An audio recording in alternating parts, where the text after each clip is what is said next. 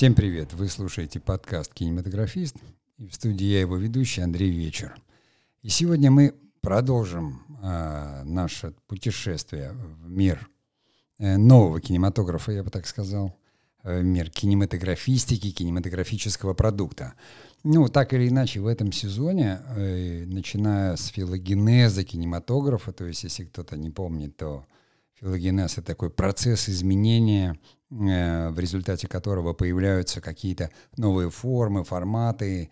Э, конечно, филогенез имеет отношение там, к человеческому существованию, э, к генезису, но в кинематографе, я уже говорил в самом начале этого сезона о том, что появились совершенно новые формы, новые способы, новые инструменты, то есть кинематограф, допустим, из там целлюлоидного, да, с пленки, он стал цифровым.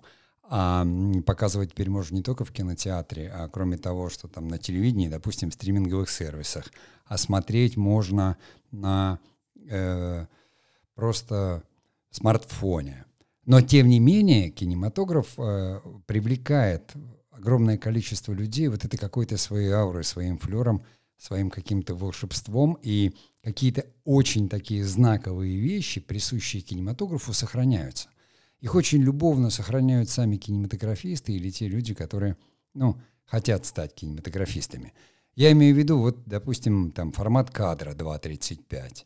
То есть, если вы сейчас посмотрите на даже стриминговых сервисах вот эти вот новые сериалы, э, которые появляются, они невероятно кинематографичны с визуальной точки зрения.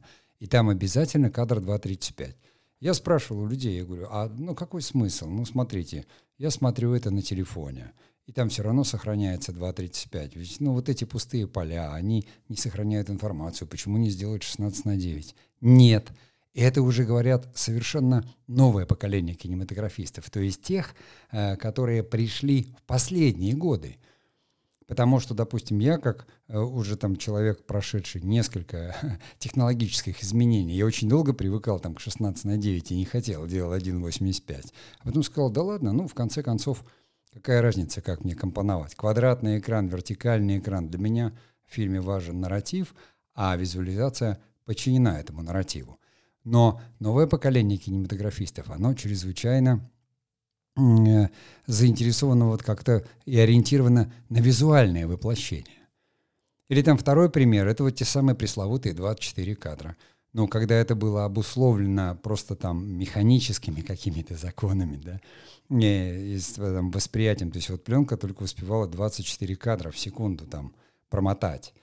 Не, существовал такой даже там легенда о 25-м кадре, так называемом.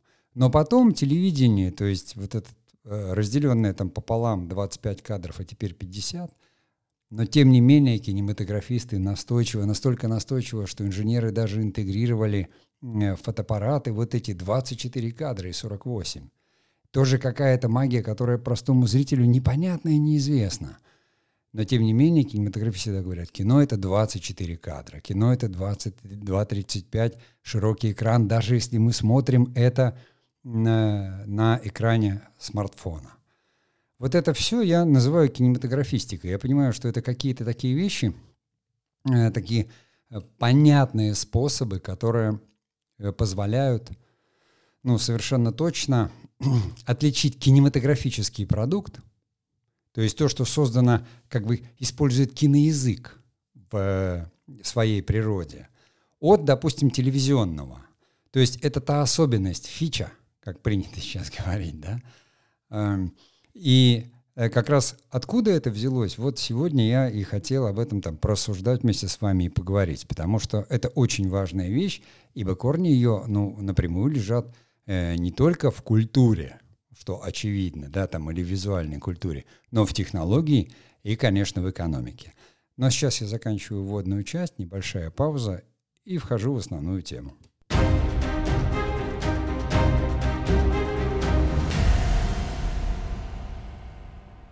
Кинематографу более ста лет. Э, такое основное, как мы считаем, ну, то есть кинематограф стал тем, каким мы его знаем, когда пришел звук, это было еще до там, Второй мировой войны, да, и когда пришел цвет, это тоже случилось до. Ну, то есть такой полномасштабный кинематограф, очень похожий на сегодняшний, который мы считаем не просто классическим, а таким э, классическим с точки зрения искусства.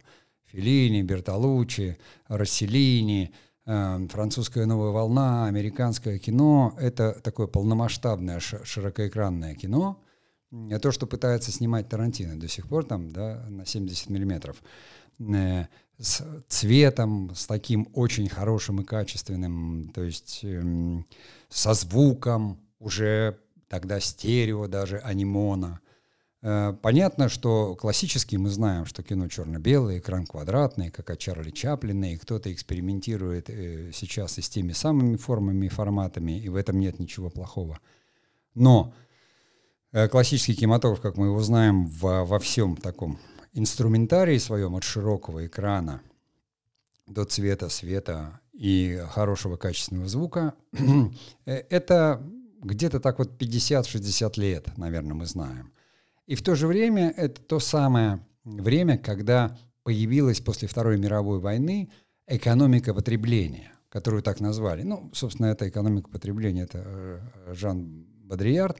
Э, его эссе, такое большая книга об этом написана, но тем не менее стали так называть. Возникла она именно тогда, когда после Второй мировой войны появилось новое поколение – Э, так называемых бэби-бумеров и в Америке, не у нас, конечно, потому что у нас немножко по-другому развивалась культура. У нас тоже появилось новое поколение, но это как бы было такое э, э, поколение больше ориентированное не на материальные ценности, а скорее на духовные, на некую свободу, потому что там культ личности, тоталитаризм был развенчан. То есть это были разные времена, поэтому и кино в это время э, развивалось по-разному. Хотя Э, наш кинематограф большей частью, конечно, ориентировался там на европейский. Но сегодня мы говорим именно о том, э, как мы дошли до жизни такой, и почему сегодня то, что производится, можно назвать кинематографическим продуктом, но не в отрицательной коннотации, а именно ну, в положительной. Так вот, эта самая экономика потребления, когда в той же самой Америке она, как говорится, Э, за, за, за время, как говорится, Второй мировой войны поставляла товары, там производила э, всему миру. Люди, которые вернулись с войны, там те же самые американцы родили детей, хотели им дать все. И поэтому чисто экономическая модель нужна была новая, и ну, экономисты, как говорится, решили, что вот возникла такая легенда об американской мечте, каждому американцу по дому, там по машине, по тому, по всему, то есть вот потребляй, потребляй, потребляй. И их экономика стала развиваться, потому что, ну, если чем больше товаров и услуг производится, тем лучше для экономики, тем больше денег в экономике, чем больше люди потребляют, тем лучше для экономики. Тогда это было так. То же самое, кино пошло сразу туда, потому что вот это э, визуальное богатство, звуковое богатство, то есть вот это жанровое разнообразие, то есть кинотеатры с мягкими креслами, с попкорном, возникшие уже там к, к 50-м годам у них вот эти торговые центры, которые мы сейчас знаем, там все у нас, куда люди приходили и кушать, и покупать а, про, там, товары, которые, может быть, им не, не очень нужны, и смотреть кино в больших хороших залах, в мягких креслах с попкорном, то есть потребление, потребление, потребление. Человечество пыталось насытить э, свои, как говорится, там, какие-то желания там потаенные, и это потребление, которое потом привело к сверхпотреблению, с чем сейчас уже новое поколение успешно начинает бороться.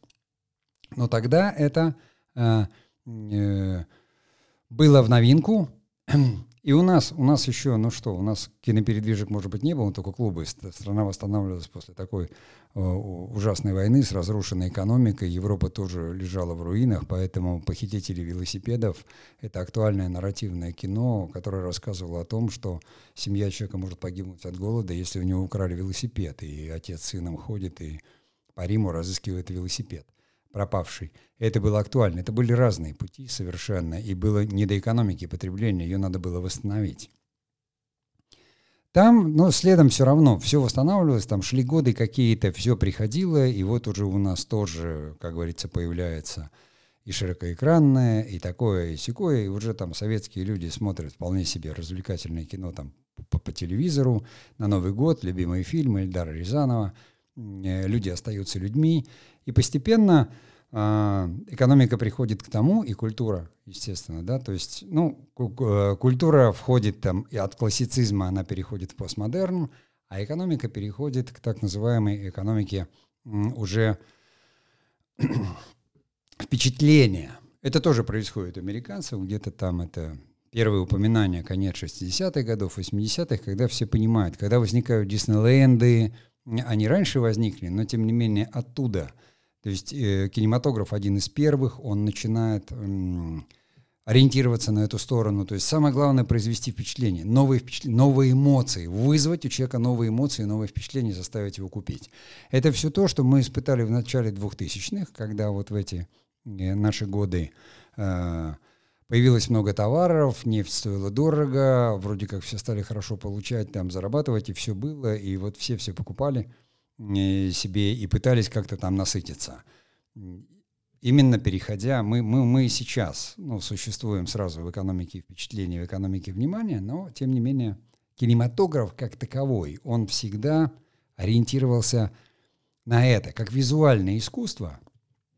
Если очень четко, там, допустим, в поствоенной Европе кинематограф был не только авторский, нарративный, но он исследовал, он искал, как говорится, нового человека, человека, который вот, вот после войны, после этой, люди искали новые смыслы.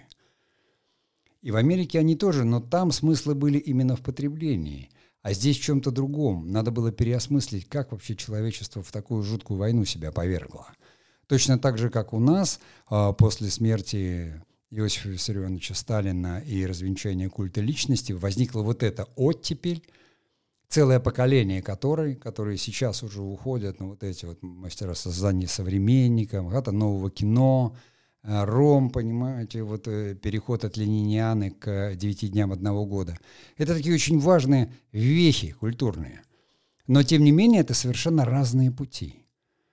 Потому что у нас это не было экономикой впечатления, у нас, э, как говорится, искали новые смыслы, другие. Европа от тоталитаризма, которого не было никогда в Америке, переходила к какому-то демократическому новому осмыслению формату.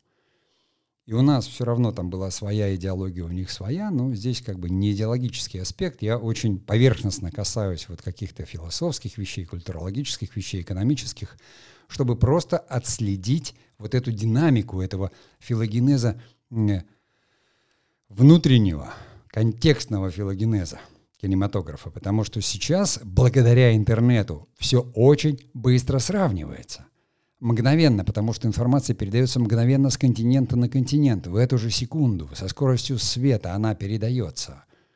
И у нас, невзирая на культурные разногласия, существует возможность находиться в контексте всего того, что э, возникает где-то в других местах. Как лихорадит мир, вы видите сами, но это такая, я считаю, что это здоровая лихорадка, потому что в этом рождается что-то иное, что-то новое. И вот от экономики впечатления – и, и там, а в культуре постмодерна, то есть когда, опять же, поиск новых форм идет, когда копия с копией. Что такое постмодерн? Да? Это вот бесконечная э, такая ирония, какая-то копия, Йора, то есть как наивысшее проявление, это вот у нас возникший Comedy Club, там КВН, это вот э, любовь к э, пародии, вот к таким вот как бы жанрам, которые вроде как высвинивают. Ну, так называемый симулятор у того же самого Бардиарда, так называемый симулятор, то есть этого нет, но это уже тень чего-то, чего нет. Как бы это не казалось странным. Это и в кино проявляется, потому что вот у нас, там, допустим, Асса э, Соловьева, 87 год, просто это, это, это бум, и это такой апологет постмодерна. Там и не только она, а в той же самой Америке там Тарантино. Хотя он был позже Асса, Асса 87 год, Тарантино, по-моему, 94-й, Каны. Но это вот такие вот совершеннейшие апологеты. И, естественно, с концом тысячелетия вместе в новом человечестве уже входит в какую-то новую такую культурную эпоху, которая сейчас уже называется метамодерн, то есть, по сути, метание между э, классицизмом и постмодерном и чего-то нового, который тоже определяет свои аспекты. Это там вот голландские философы там, в конце 80-х, они определили это, куда движется человечество, издали свою там какую-то работу – Э, ключевую. И кинематограф тоже пошел туда, и уже у нас есть там «Королевство полной луны», которое считается именно этим, там, или там э, «Сияние чистого разума», по-моему, да, называется фильм с Джимом. То есть, наверное, культурологи знают это все лучше. Меня это волнует именно в, э, в прикладном смысле, как меняется сам кинематограф, какие новые инструменты необходимы. Он не может меняться в отрыве от сознания зрителя – и от потребления. Понятно, что всегда останется классический кинематограф и останутся люди, которые просто любят э, там старое кино. Мы сейчас говорим не о любви. Я говорю с кинематографистами о том, что мы создаем и что мы делаем, как меняется кинематограф и почему он такой. Некоторые вещи бывает самому сложно понять, но тем не менее потом в разговорах и в размышлениях ты говоришь, ау, все идет правильно, все идет так, как должно быть. Но в конце концов не мы определяем, как идет жизнь, она Э, она идет так, как, как мы действуем и делаем, а потом мы только соотносим, фиксируем это, говорим, так вон оно что, вот оно, куда, куда все это шло. Но, тем не менее, вот я думаю, что в общем, вот в первой части так немножко об экономике, немножко о культуре. То есть экономика от экономии потребления до э, экономики впечатлений к экономике внимания, которая сейчас существует. То есть идет борьба за внимание потребителя. Естественно, кинематограф от этого не отстает. А в культурологическом аспекте вот от именно от классицизма, да, через постмодерн в метамодерн. И повторив это, как бы я делаю маленькую паузу и э, будем говорить дальше.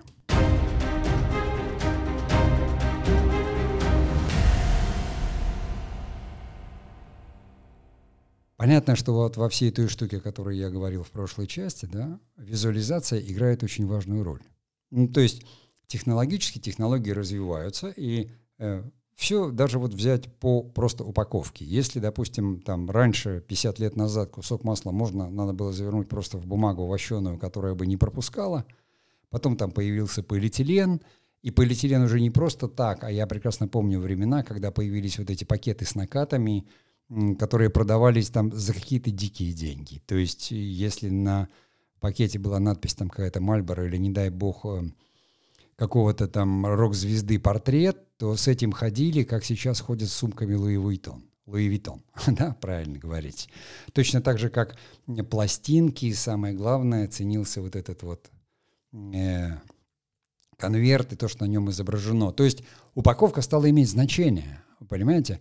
И мы э, абсолютно точно вот в этом переходе уже позднем, там, в 90-е, когда вот пришла реклама, пришел вот новый формат, пришло вот это вот визуальное такое разнообразие, которое еще плохо передавалось даже на телевизионном экране, потому что 480 строк передавали это, ну, скажем так, прямо скажем, посмотрите ВХС-кассеты и то, что было.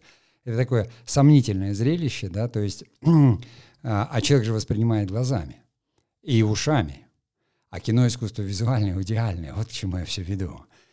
И самое главное, не было еще этой насмотренности. То есть, если я привык видеть только красные флаги, все ходят, грубо говоря, ну, в каких-то там серенько-черненько-синих цветах, которые очень удобны и очень практичны. Как вот там китайцы, они все ходили в этих френчах китайских, которые у них там исторически идут из исторического костюма, но раньше они были такие шелковые, красивые, а после Мао Цзэдуна там все синие или черные. Вот. Ты к этому привыкаешь, и все, что природа, она красивая, цветов много, цветы красивые, ты смотришь, мир прекрасен. Были модники, были модницы, но все равно возможности были ограничены. Они были ограничены технологически, экономически. То есть вот кино позволяло на пленке посредством сложных химических процессов проявить там всю гамму этого цветов, и люди ходили и смотрели, говорили, вау, индийское кино, ты посмотри, как красиво, сколько у них там золота всего и, и сколько там ярких цветов.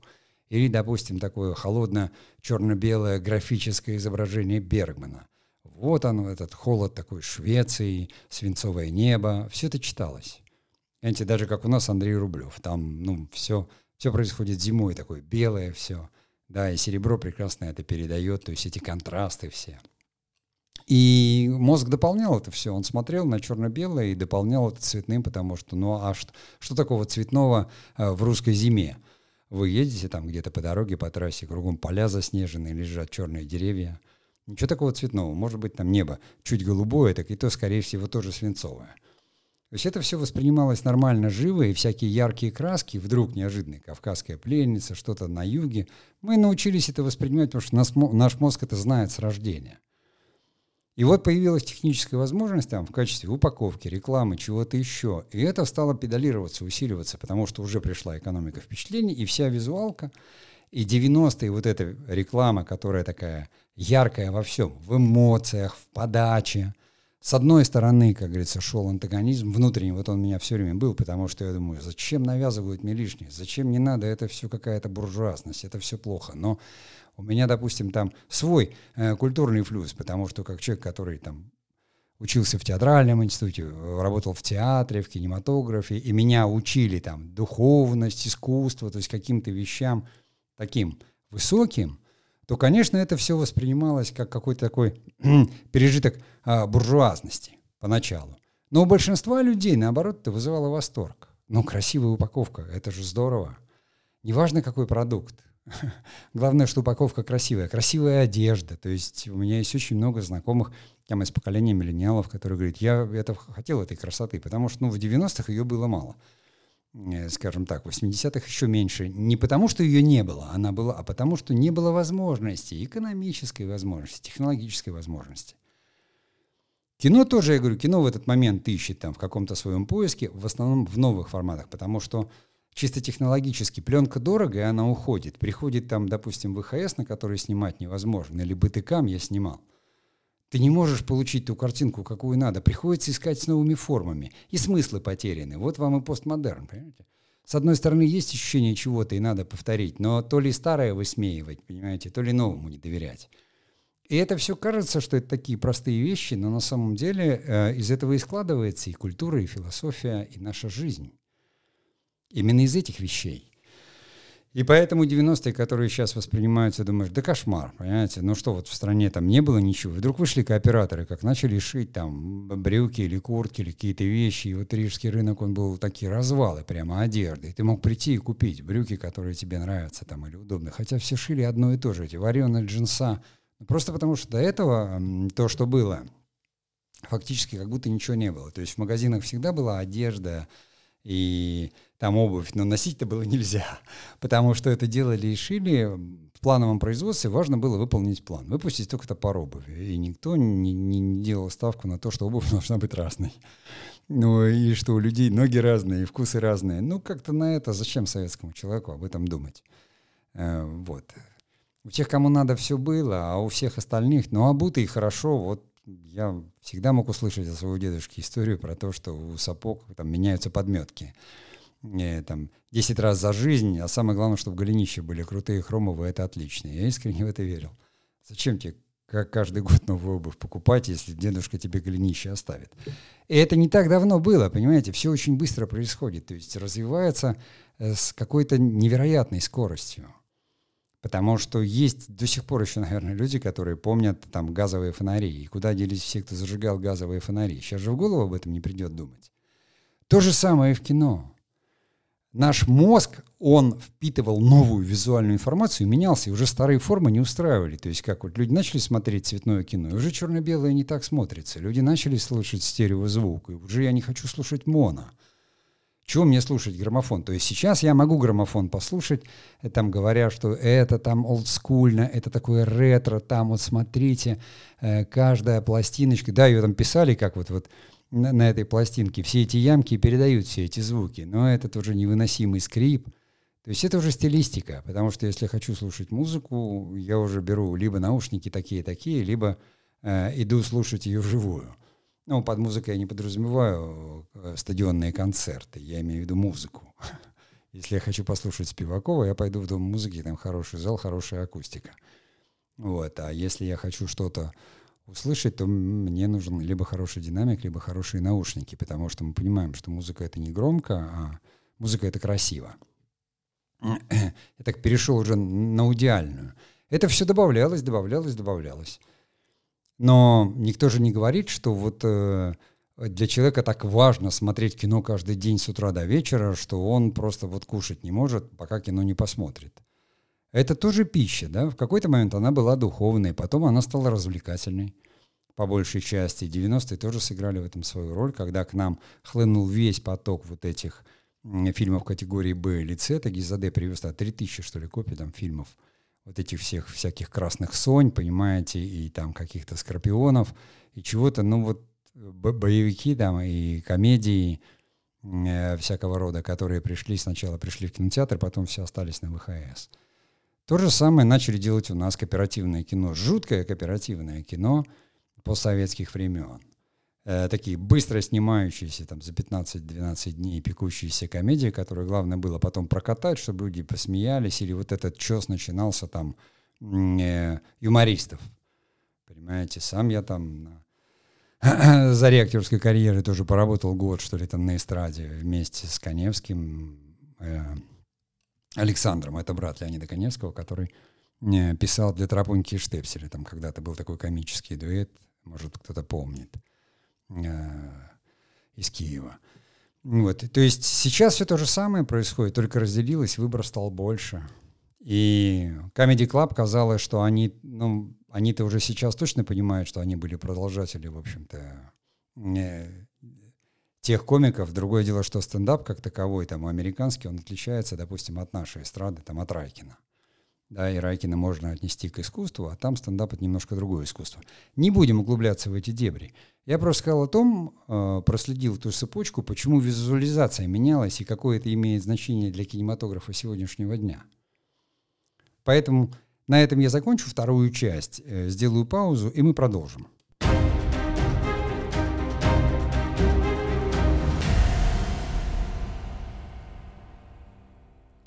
Так или иначе, вот все эти новые формы, новое изображение, новая возможность передачи цвета более полного или там звука, все это стало формировать, естественно, такое новое восприятие, а вместе с этим новый продукт. К нам пришли еще, как говорится, у американцев они были, там сторителлинг существует уже лет 45, понимаете, а у нас он только в новом веке появился, ну, как понятие маркетинговое. Э, Естественно, пришла, пришли маркетологи, пришла реклама, пришли все законы предпринимательства, рыночной экономики. Пришли там после 2000 года деньги.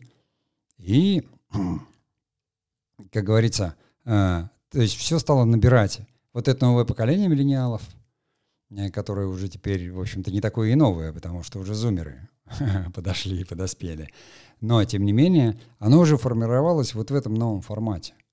Более того, каждое новое поколение пытается найти какие-то свои новые идеи. Это вполне себе естественно. Как вот над миллениалами смеются, смеются там, что вот миллениалы там переизобрели коммуналку, и это там то-то, то-то. Нет, переосмыслили. Это разные вещи. Каждое поколение переосмысляет жизнь. Оно берет родительский опыт, оно берет культурный опыт, оно пропускает его через себя и приносит что-то свое. Это естественный и правильный процесс. Именно этот процесс обеспечивает ну, скажем, такой внутренний прогресс, культурный, что ли, духовный прогресс человечества. То есть сначала бунт, и у каждого поколения он был там, и после войны тоже были хиппи, вот э, бэби-бумеры, это они были хиппи. И не хотели уже войны там в той же самой во Вьетнаме, там в Америке, как мы знаем, да. Точно так же и миллениалы, как бы свой какой-то такой бунт внутренний. Точно так же его поднимут и зумеры, про которые говорят, они там поколение ТикТок. Это просто следующее поколение. Не следующий формат, а следующее поколение. Они должны взять э, то, что уже есть до них, переосмыслить. Что-то останется классикой, останется навсегда. Что-то уйдет в небытие, потому что, ну, не окажется актуальным. А что-то изменит свою форму. Так же, как вот кинематограф. И таким образом все равно формируется новый продукт, потому что это новое поколение потребляет, ну, по-другому. Вот как продюсеры у нас там в десятые годы, они все говорили, надо для молодых снимать кино, для тех же самых вот миллениалов. У них как бы свои интересы. А те, кто классики, допустим, они говорили, да зачем, надо про культурные ценности. Но тем не менее, все равно все прорывается. Ты можешь не соглашаться с этим, возмущаться, упираться, но это все равно есть. То есть не удержать прогресс, не удержать саму жизнь, она все равно прорастет, все равно все будет по-своему. Не потому, что дети поднимают бунт. Это хорошо, что они его поднимают. Они должны взрослеть, уходить от родителей, отказываться от их ценностей, переосмыслять свои, свои, свои. Все равно общечеловеческие ценности возникают так или иначе.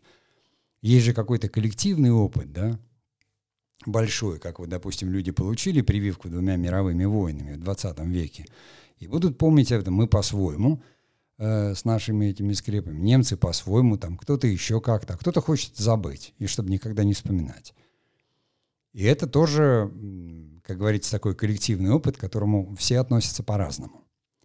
Но мы о кино, и о той самой визуализации, которая есть сейчас, которая вот точно у меня на глазах от пленки и от конца 80-х до цифры и до возможности интернета – когда уже можно не заморачиваться вот так сильно, э, то есть невероятные технологические усилия надо было прикладывать, допустим, там, чтобы снять на пленку там днем на улице где-то что-то, понимаете, вот выровнять все эти контрасты, получить то изображение, которое хотелось. То есть возможности визуализации не были такими. Было, ну, как хотя бы, хотя бы снять похоже на, на, э, на, на натурально, чтобы это было, да, чтобы хотя бы было понятно, что вот э, что-то в ночной съемке, что это ночь, но там хоть что-то видно, потому что чувствительность, то есть пластичностью пленки и выразительность была невероятно больше, чем у цифры.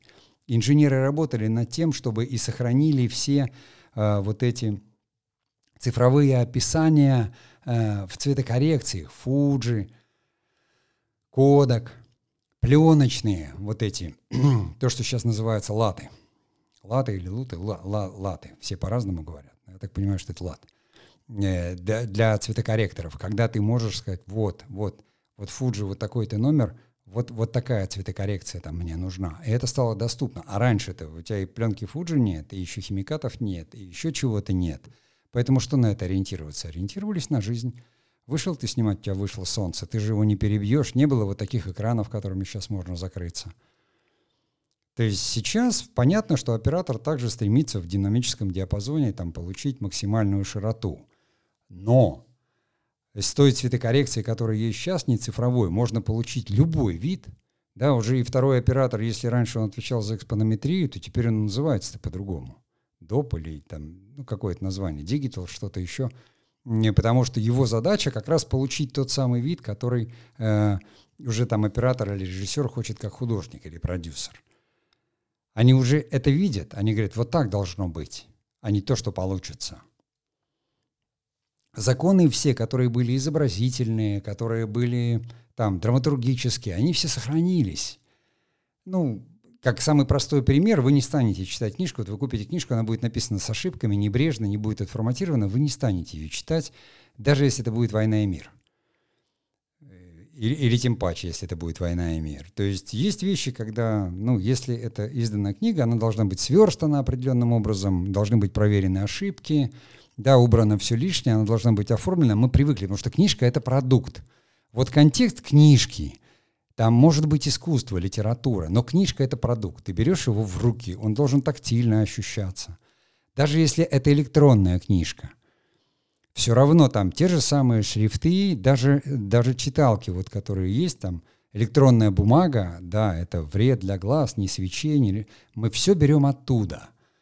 Это как история о метле, которой добавили к метле, понимаете, электродвигатель, она стала пылесосом, добавили искусственный интеллект, она стала роботом-пылесосом.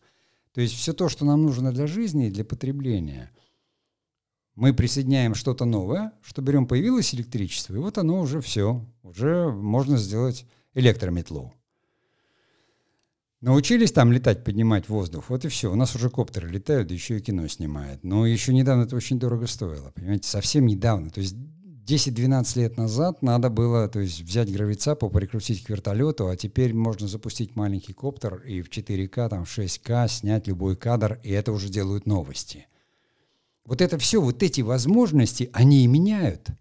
Потому что, понимаете, новости сейчас снимают так, ты посмотришь ну, и думаешь, господи, это сюжет. Раньше на это ушло бы э, несколько месяцев, понимаете, и задействовано было бы там эскадрильи авиационные, и вообще не знаю, сколько людей – а теперь это делают два человека совершенно спокойно там за полдня. И вот эти возможности меняют все, они меняют и потребление. Но если вы начинаете питаться, допустим, более вкусно, да, и хорошо, и вы легко это получаете. То есть вы зашли в кафе, а там все, как говорит, домашняя кухня, все как дома, все как у мамы. И будете вывозиться дома.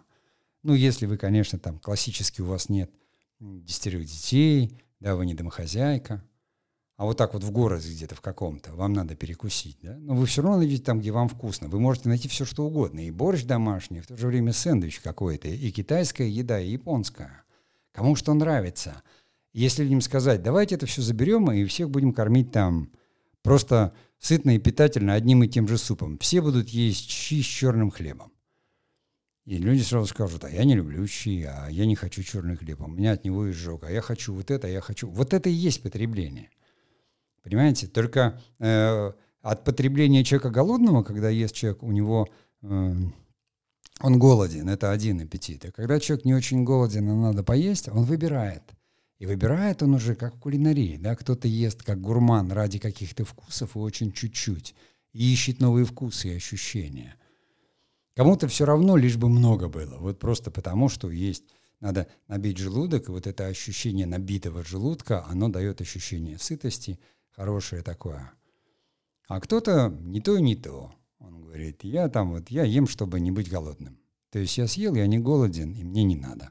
И да, мне надо, чтобы еда была вкусная, там, не совсем трава, как говорится, но это вот я такой, допустим. Большинство людей, они такие, потому что гурманы — это как искусство, их много не бывает. Ну, а люди, которые там привыкли получать от этого удовольствие, то есть от сытости в желудке, они тоже, как говорится, там любят свои вкусы, ну едят еду там доширак, скажем так, ладно. Э, не будем никого обижать, потому что э, этого может хотеться просто, если человек как э, один персонаж, да, Броневого в этом э, в фильме по, про Мюнхгаузен, да, где Янковский играл, все время говорил, говорит, ну и нет хлеба, пусть едят пирожные. Это из этой же серии. Просто кто-то экономически действительно находится там, где э, недоступен никакой другой продукт. Поэтому это уже вопросы, как говорится, такие политические, социальные, потому что все-таки большинство людей должно получать, но если, как говорится, в Африке или где-то еще, там вообще вопрос голода стоит очень острый, люди мрут от голода. У нас все-таки мы относимся к золотому миллиарду – и хотя, может быть, неравноправие, потому что у нас люди такие говорят, а я бы тоже каждый день ел омаров и запивал шампанским, брютом, понимаете, вот мне они не нужны. Но большинству людей, как мне, просто нужна ну, еда, питание. И, конечно, питаться батонами с дошираком уже из современных людей никто не хочет. Хотя мне, например, не нужны и, там, скажем, трюфеля. я, то есть я об этом и говорю. То же самое с кино авторское кино становится все сложнее, и оно уходит, артхаус я имею в виду, искусство. Потому что все сложнее и сложнее получить что-то новое, все сложнее и сложнее что-то найти новое. Оно начинает работать вот как на вкусах, на этих ощущениях, на каких-то вот сомнениях, на каких-то странных, то, что мы говорим, да что они там все, какие-то уже и гендерные вопросы, и негендерные, и такие, и сякие, и все сложнее. То, что вот так ненавидят зрители, они говорят, как то там все, это вот мутатень такая.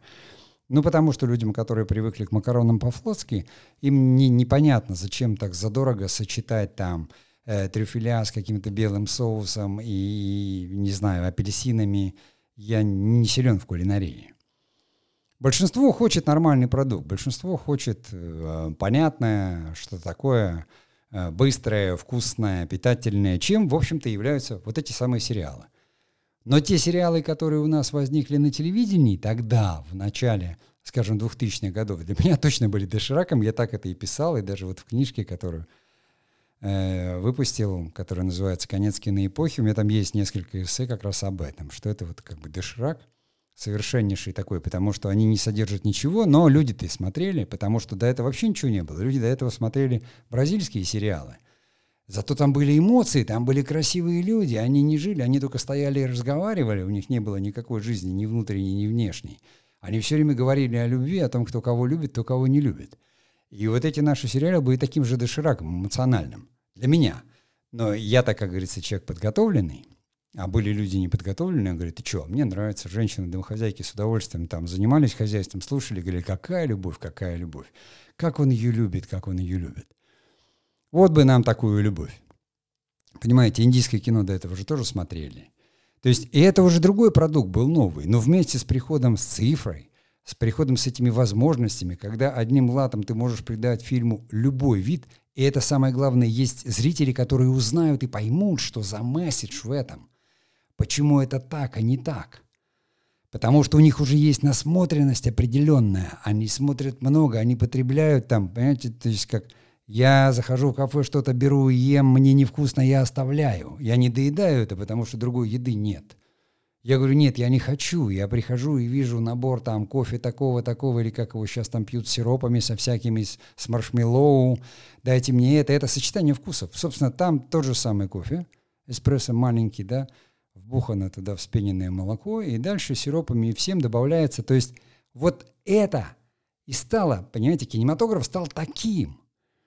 В основном тот, который вот стриминговые, эти сериалы, которые мы видим, красивые от актеров, мы узнаем, следя за ними в их инстаграмах, нам кажется, что это вот то, они сами публикуют, значит, это живут. Да нет же, конечно, это не они сами. То есть, конечно, они сами, это как бы про них, но они же это играют э, для своих зрителей. Им надо монетизировать, понимаете, как-то свою известность, популярность и, и все остальное. И сериалы тоже именно как кофе в кофейне, где все стилизовано. Здесь под ретро, здесь так-то.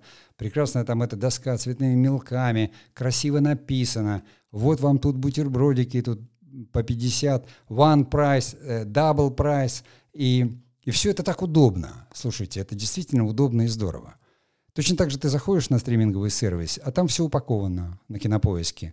Документальное кино, жанровое, это, это, это, ты что-то видел, что-то не видел, что-то хочешь пересмотреть. О, новинки вышли. В новинках снимаются такие-то, а я на его инстаграм подписан. То есть это все есть впечатление.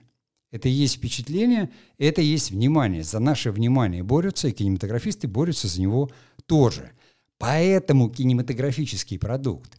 То есть потому что вид кинематографический 2.35, там 24 и обязательно визуализация, которая делается по щелчку, потому что существуют э, э, не алгоритмы, а логарифмы, да, логарифмические такие э, латы вот эти, которые можно наложить и мгновенно, если у тебя снято все там в RAW, да, в, в определенном формате, то есть идет проявка, идет печать, как фотографии. Я думаю, что те, кто меня слушают, все понимают, о чем идет речь. И ты можешь просто вот 10 раз изменить. Сидеть и просто щелчком кнопки тык-тык-тык-тык-тык. О, вот это изображение. Но э, как такое кино должно делаться, об этом мы поговорим в последней части. А сейчас пауза.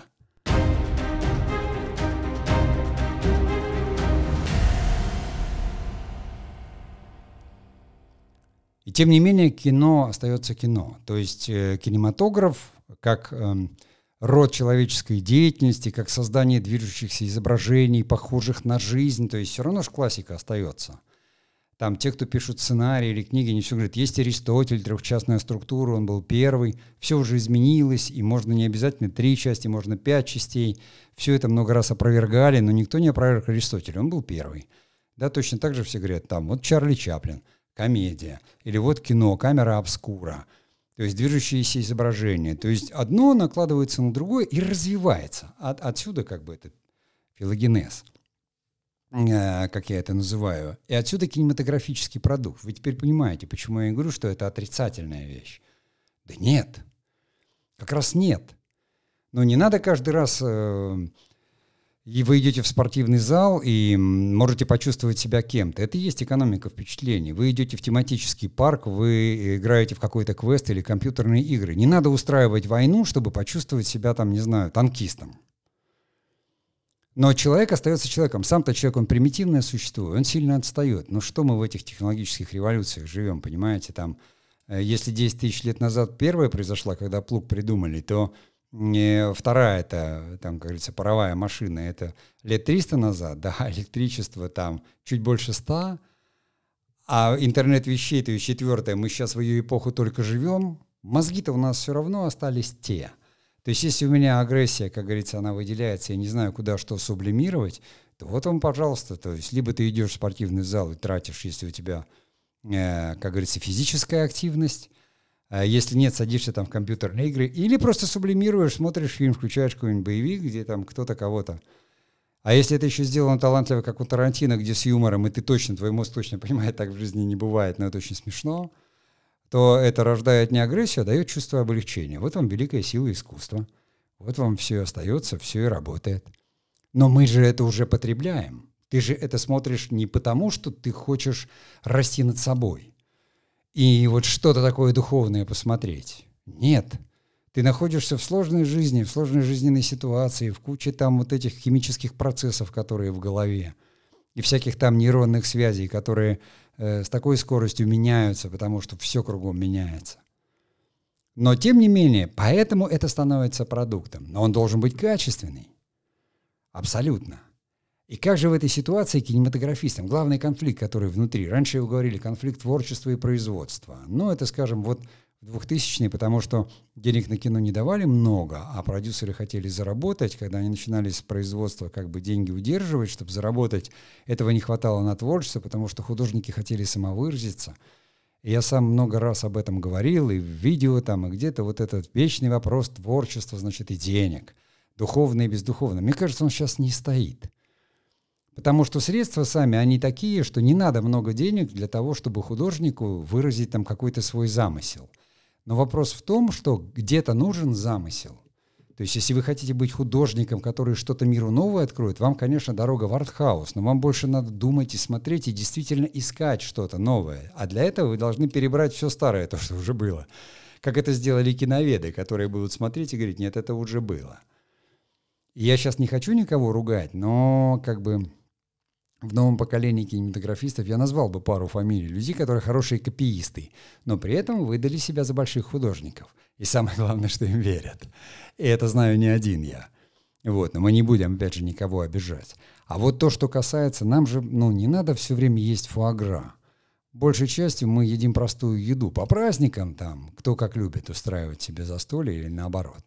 Потом иногда там поголодать. Так же и здесь. Сегодня ты не знаешь, какое ты кино хочешь посмотреть. Это настроение. А самое главное, что выбор есть. Это как одежда. Что я сегодня одену? Я могу и то, и то, и то. Но зачем мне отдавать это дорого или нет? И возникает fast fashion, да? Эмоция. То есть, и все меняется очень быстро. И сидит 200 человек дизайнеров в какой-нибудь зале, в огромном зале таком, э, бывшем спортивном. И им говорят, каждую неделю должна быть новая модель. Да? А в Инстаграме на ленту надо выложить 5-6 фоток, иначе ты потеряешь как бы людей. И все потребляют, потребляют, потребляют, причем такое поверхностное потребление. Также с сериалами. Все говорят, рейтинг, промо говорит, чем мы удивим? Экономика внимания. Нам нужны актеры, у которых Инстаграм, у которых Фейсбук, у которых есть своя аудитория. Я могу увидеть человека и сказать, это кто? Мне скажут, да ты что, это звезда? Я говорю, звезда? Я вообще не, не знаю. Потому что я не в Инстаграме, я не смотрю сериалы, и, а человек там действительно, у него 2 миллиона подписчиков. А что такое 2 миллиона подписчиков, когда на Земле 7,5 миллиардов человек? Ну, это вообще ничего. Но тем не менее это так. Это живет и работает. Так вот, самый какой ключевой вопрос, на котором я, наверное, закончу сегодняшний подкаст, потому что, ну, мне крайне интересно там развивать потом дальше эту тему и понимать. И для этого, собственно, я открыл вот эту вот мастерскую открытую, в которую каждый может прийти и попробовать свои силы, но не в классическом создании какого-то классического кино. Я давно уже говорю, что, понимаете, уже нельзя отдельно брать драматургию, отдельно режиссуру, отдельно производство. То есть кинематографистика, как я это назвал, это такой уже э, э, такой метод какой-то сложный, придание каким-то, то есть создание вот этого кинематографического продукта, в котором совершенно точно ты используешь... Мне не надо быть колористом, чтобы использовать латы. Раньше мне нужен был колорист, потому что нужно было очень много времени, нужно было там семь раз пленку, э, разные поливы сделать, чтобы цвета, да еще достать из них то, что я хотел. А теперь это все делается, собственно, там на клавиатуре, на компьютере, достаточно быстро. Конечно, есть мощные специалисты, колористы, которые знают всю технологическую часть, но моя-то задача как режиссера сказать вот-вот-вот, а если рядом со мной стоит продюсер, то он может сказать, а может быть вот так? И вот тут-то как раз вот та самая ключевая вещь создания продукта. То, что в экономике сейчас существует, именно в экономике digital. Понимаете, продукт не создается в одиночку. Если вы хотите в одиночку, то канал на YouTube или в Instagram. Вы там можете быть полномасштабным кинематографистом, делая микрофильмы. Если вы каждый день будете рожать какие-то новые идеи – а даже если вы найдете что-то новое или считаете, что вы там гений, то есть сотни фестивалей, которые примут ваш фильм. И вопрос не в том, что вам кто-то должен давать денег. Хватит об этом говорить. Привыкли, мама дай денег, папа дай денег. Все взрослые люди, зарабатывайте и делайте. Никто не будет давать, если это не продукт. Дают только на продукт, на то, что нужно большинству. А если вы хотите принимать участие в создании продукта, то вы должны точно понимать, что это групповое творчество – которая заключается не в том, что бесконечно мы только и читаем. Там, значит, э, создатели разругались, тут, значит, не договорились, тут что-то еще. Слушайте, а как тогда создали Apple? А как создали Google? а как создается все то, что мы видим. Давайте учиться у программистов этому. Понимаете, которые точно очень понимают, что это настолько сложный продукт и закрытый процесс. Программисты самые креативные на свете люди. Самые креативные люди на свете. Креативнее художников и музыкантов. Потому что программирование, ну, оно не сложнее, может быть, музыки, а может быть даже и сложнее. Но, тем не менее, они, собравшись, как говорится, в стае или в какие-то команды, создают те самые продукты, которые мы потребляем. Кинематографисты тоже это могут. Но любой режиссер там олдскульный старого формата, который мыслит там, допустим, как в Советском Союзе было, это режиссер-постановщик, режиссер всегда прав, он тут создает, он думает. Когда уже думать, с какой скоростью думать? Понимаете, все уходит вперед с такой скоростью создается, что все это уже зара. Если хочешь быть создателем, если хочешь быть концептуалистом, хочешь быть художником, артхаус. Артхаус канал в Инстаграм, собирай единомышленников, продвигай свои идеи, бейся. Это как стартап. Может быть. Если хочешь делать продукт, тогда иди туда, где есть на это средства, возможности. И там всегда будут люди, которые тоже хотят делать продукт. И без маркетологов ты никуда не войдешь. И точно так же, как там, без рекламщиков. Потому что ты уже один фильм не продвинешь. Я могу снять фильм один, а что я с ним делать буду? Сам буду смотреть, возможности все есть, и все. А там уже другое, то есть у тебя какие-то смутные ощущения, ты хочешь сублимировать какие-то свои неврозы, как истинный художник. Но сублимирую с телефоном. Потому что когда ты придешь туда, там не до сублимации. Там люди точно знают, что надо и что востребовано. И там 15 продюсеров скажут, нам нужно это. И если сейчас пока еще там поколение креативных продюсеров это миллениалы, и они, как говорится, э, прекрасно понимают, что вот там, допустим, я не занимался кинематографом или там кто-то, а вот вот кинематографист, и он уже, с одной стороны, если кинематографист, как говорится, умел и пришел и предложил то, что надо, как говорится, это хорошо. Но им же тоже надо реализовать свои идеи. И получается, что тогда возникает именно групповой продукт, где нужно применять скрам, agile и прочие-прочие вещи, где нужно уметь слышать друг друга, где 10 креативных продюсеров, договорившись между собой, будут говорить это так – они, может быть, не очень смогут это аргументировать. Понимаете, где визуальный концепт можно подобрать быстро и сделать презентацию, которая краше, чем фильм. Но там возникают человеческие уже проблемы, но они есть везде. И нужно учиться существовать вот в этом новом формате, создавая этот новый продукт. Но он ничем не хуже. Для кинематографистов выбор необычайно широкий. Я говорю, ты можешь быть одиночкой совершенно, снимать свое кино, показывать его на YouTube. Собери свою аудиторию, и все будет нормально. Ты можешь пойти, потому что каждый бизнес сейчас хочет вот этой кинематографистики. Все хотят, чтобы было кинематографично. А кинематограф такое видовое разнообразие, что там люди говорят, ай, новый формат, мы делаем там короткие истории визуальные. Я говорю, у вас полный метр. У вас полный метр, который вы разделили по 10 минут. Это части просто. Ну, будете показывать, потому что, да, ваша аудитория потребляет по кусочкам. Слона ест по кусочкам, она не может 90 минут удержать внимание на одном фильме, поэтому а по 10 минут или там, по 5 она посмотрит это. Но вы просто в структуре дробите. Либо дробите до части, либо дробите до э, там, эпизода. Для, до сцены уже совсем дробить смысла нет, но можно и так. Потому что, ну а что такое, 6 секунд вообще там какие-нибудь сторис или 10, которые в Инстаграм, и там рассказывают целые истории гигантские. И я точно знаю, что над этим работает команда 40 человек, чтобы создать 10-секундный ролик. Ну, если это какой-нибудь Ауди. Понимаете, вот, вот в каком мире мы живем, вот как круто, и кинематограф везде. Кинематографистика.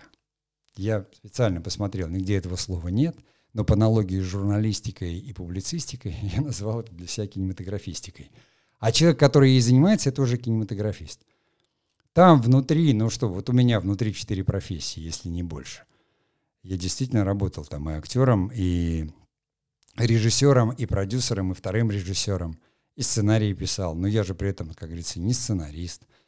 Не, не там и то, и то. Ну, в кино так было всегда. Смежные так называемые профессии. Поэтому и проще было сказать, я кинематографист. Потому что я занимаюсь как бы кинематографом, и вот теперь еще кинематографистикой. Знаете, об этом можно говорить бесконечно долго. Ну, собственно, подкаст этот и посвящен. Иногда в нем я буду мне удастся там договориться, с, э, поговорить с кем-нибудь из кинематографистов уже новой волны, нового формата, но контекст вот этот всегда будет этот. Контекст всегда будет изменение, как меняется кинематограф, каким он становится. То есть и это всегда культурный аспект, это всегда экономический аспект, технологический аспект. Потому что искусство, киноискусство — это одно, и оно будет исследовать то, что не исследовано, и оно всегда будет. А кинематографический продукт — это то, что мы потребляем. И, и, конечно, там, ну, мейнстрим, который классический, он тоже останется, кинотеатры никуда не денутся. Это мы говорили еще там в пандемию об этом, разговаривали с директорами кинотеатров. То есть кинематограф не просто жив, а он стал, у него вот уже такая подруга появилась, кинематографистика, на мой взгляд. Ну а я на сегодня прощаюсь и творческих успехов!